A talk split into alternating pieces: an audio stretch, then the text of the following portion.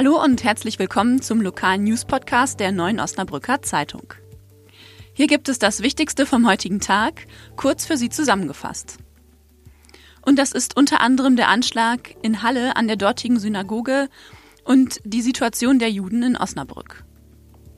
In unserem Schwerpunkt geht es um die Auktion im Osnabrücker Stadthaus und um hässliche Uhren für 20 Euro.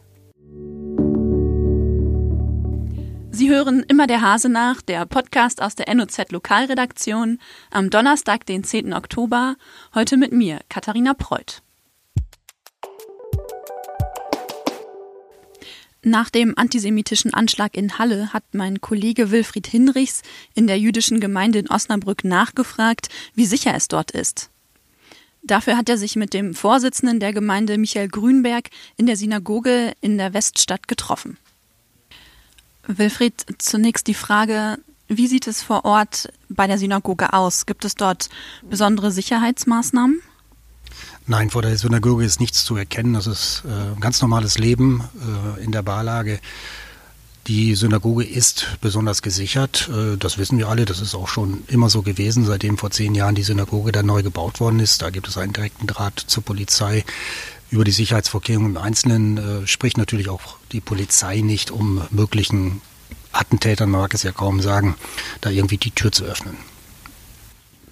Ist denn nach dem Anschlag gestern erhöhte Polizeipräsenz zu bemerken?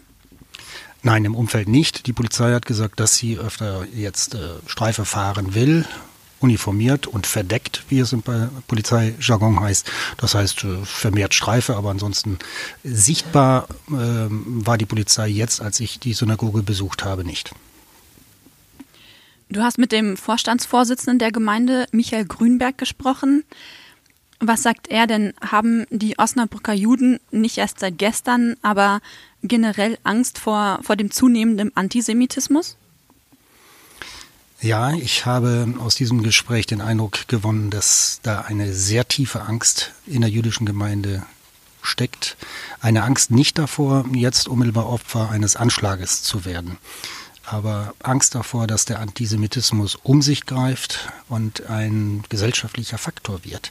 Also die Angst, dass ähm, sagen wir mal, Dinge heute gesagt werden dürfen, die vor 10, 15, 20, 30 Jahren einfach unsagbar waren. Und die Angst, dass die Mehrheit der Gesellschaft diesen antisemitischen Tendenzen nicht rechtzeitig und energisch genug gegenübertritt. Das heißt ganz eindeutig, also wenn irgendwo irgendjemand irgendwas ähm, Antisemitisches sagt oder Judenhass erkennbar lässt, erkennen lässt, aufzustehen und zu sagen, halt, stopp, hier ist Schluss, weiter nicht. Das erwartet Grünberg von der Gesellschaft. Hat er denn auch formuliert, was er jetzt von politischer Seite erwartet? Na genau das auch. Ne? Also dem, diesen Tendenzen entgegenzutreten, einzudämmen und sagen, was ist, was sich hier in der Gesellschaft abspielt. Dass plötzlich äh, judenfeindliche Gesänge durch Stadien schallen oder Menschen auf der Tribüne dann stehen und einen Schiedsrichter beleidigen, der einen jüdischen Hintergrund hat und niemand aufsteht und den in die Schranken weist. Solche Dinge sind es, die äh, in der jüdischen Gemeinde, in der Gemeinschaft auch wehtun. Das beobachtet man und man erwartet dass die Mehrheitsgesellschaft deutlich sagt, das dulden wir nicht.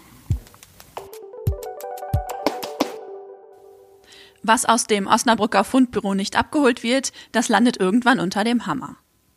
Ob sich bei der Auktion im Osnabrücker Stadthaus Schnäppchen schlagen lassen, das hat Redakteur Jörg Sanders getestet. Jörg, du bist mit 20 Euro zu der Auktion gegangen. Konntest du denn etwas ergattern und wie hat sich das Mitsteigern für dich angefühlt? Oh ja, ich war äh, durchaus erfolgreich. Ich habe eine Uhr von ähm, Fossil ersteigert, eine Halskettenuhr von Anker und einen dezenten Silberring. Äh, das ganze Paket hatte einen Schätzwert von äh, 26 Euro und ich habe es für nur 13 Euro bekommen. Ähm, ja, leider stellte ich dann später fest, dass das Armband der Fosseluhr schon etwas kaputt ist und äh, die Ankeruhr steht. Ich hoffe, dass es nur an der Batterie liegt, das weiß ich noch nicht. Ähm, ja, rückwirkend kann ich sagen, das war durchaus aufregend, damit zu machen. Ähm, ich war tatsächlich auch ähm, nervös, als ich dann äh, mitgeboten habe. Ähm, aber im entscheidenden Moment, als es dann drauf ankam, war ich eiskalt und habe die Auktion durchgezogen und gewonnen. Ja, herzlichen Glückwunsch dazu. Es wurde unter anderem auch ein Brillantring für 240 Euro versteigert. Ähm, wer verliert denn bitte so ein teures Schmuckstück? Ja, das ist in der Tat eine gute Frage, auf die ich auch keine Antwort habe. Ähm, die weitere Frage wäre ja auch, wenn ich schon so ein teures Schmuckstück verliere, warum hole ich es danach nicht im Fundbüro ab? Also bei so einem teuren Schmuckstück würde ich ja zumindest schon mal anfragen, ob es da einen solchen Ring gibt.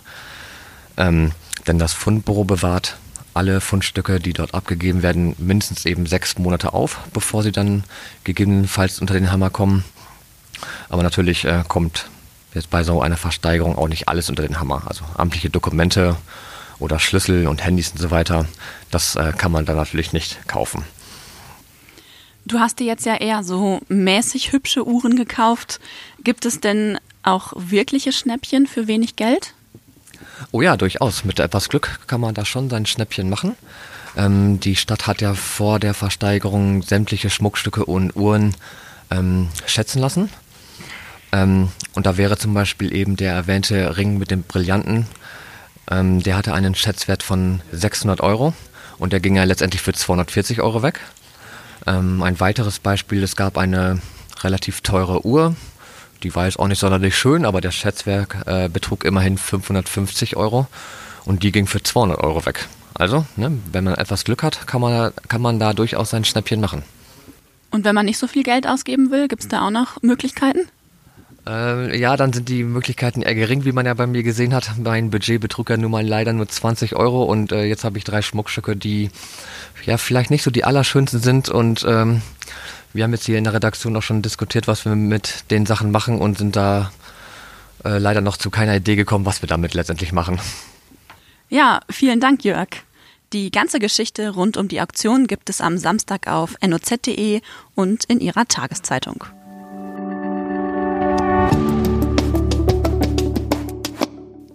Ein weiteres Thema des Tages ist die monatelange Streckensperrung auf der Eurobahnlinie zwischen Osnabrück und Münster. Zwischen dem 14. Oktober und dem 14. Dezember fallen in einzelnen Abschnitten viele Verbindungen aus. Als Ersatz werden Busse eingesetzt. Welche Linien zu welcher Zeit ausfallen, lesen Sie im Detail auf noz.de. Der Grund für die Sperrung sind umfangreiche Bauarbeiten der Deutschen Bahn. Unter anderem werden Oberleitungen, Gleise und Weichen erneuert. Dann habe ich noch einen Veranstaltungstipp für Sie.